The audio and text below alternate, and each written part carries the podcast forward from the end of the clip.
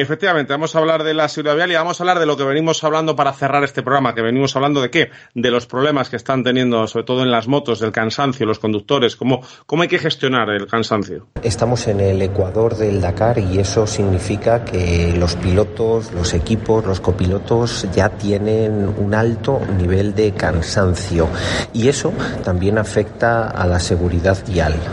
En el día a día, cuando estamos estresados o cuando estamos cansados, disminuye nuestra capacidad de atención y por lo tanto aumenta la distancia, el tiempo de reacción ante absolutamente cualquier eh, variable.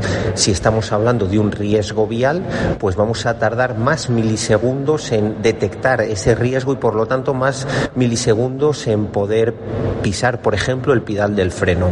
Si estamos hablando de alta competición, cuando la concentración es extrema, es posible que en los primeros días el cansancio no afecte directamente a esos tiempos de reacción. Son profesionales de la competición. Sin embargo, según van pasando los días, sobre todo en etapas eh, como las del Dakar, son etapas prácticamente maratonianas, más de 300 y pico kilómetros de especial un día y otro día y otro día y luego enlaces muy largos, además condiciones climatológicas muy adversas, eso también se suma en el cansancio de los pilotos, de los copilotos, ojo, y de todos los miembros del equipo, incluso de los periodistas que están ahí cubriendo el Dakar, como nuestro amigo Diego Durruti. Pues bien, hay muchos errores que se cometen a partir, en las etapas a partir del Ecuador de la carrera, que no se cometen en la primera, en la segunda o en la tercera etapa. ¿Por qué? Simple y llanamente por cansancio. En el día a día, cuando estamos cansados, evidentemente podemos parar, detener en una vía de servicio, eh, descansar y continuar el viaje. En una carrera como el Dakar, eso no es una opción.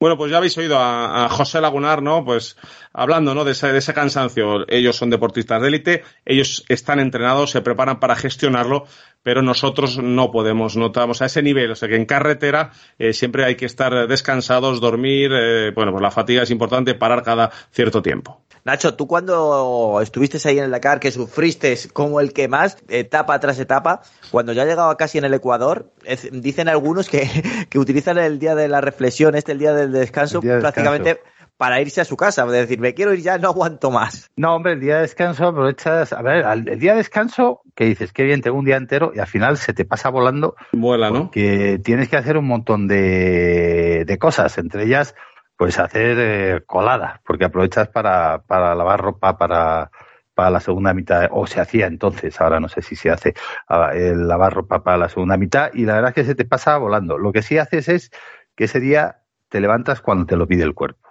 que eso es... Eso no pones el despertador, ¿no, Nacho? Que eso, es, eso ya es... a ver, que al final ya por la inercia te levantas pronto, pero no vienes de días que te levantas a las 3 de la mañana yo el día que me levantaba más pronto fue a la una y media de la mañana para empezar un enlace que dices, es que me acaba de costar.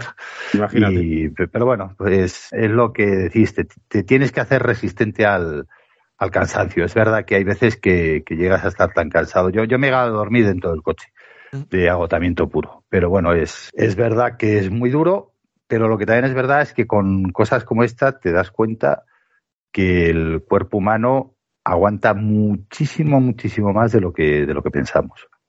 Y, sobre todo en el día a día, un día normal de trabajo, dices, joder, y dices, cuidado, eh, que el Dakar era más duro.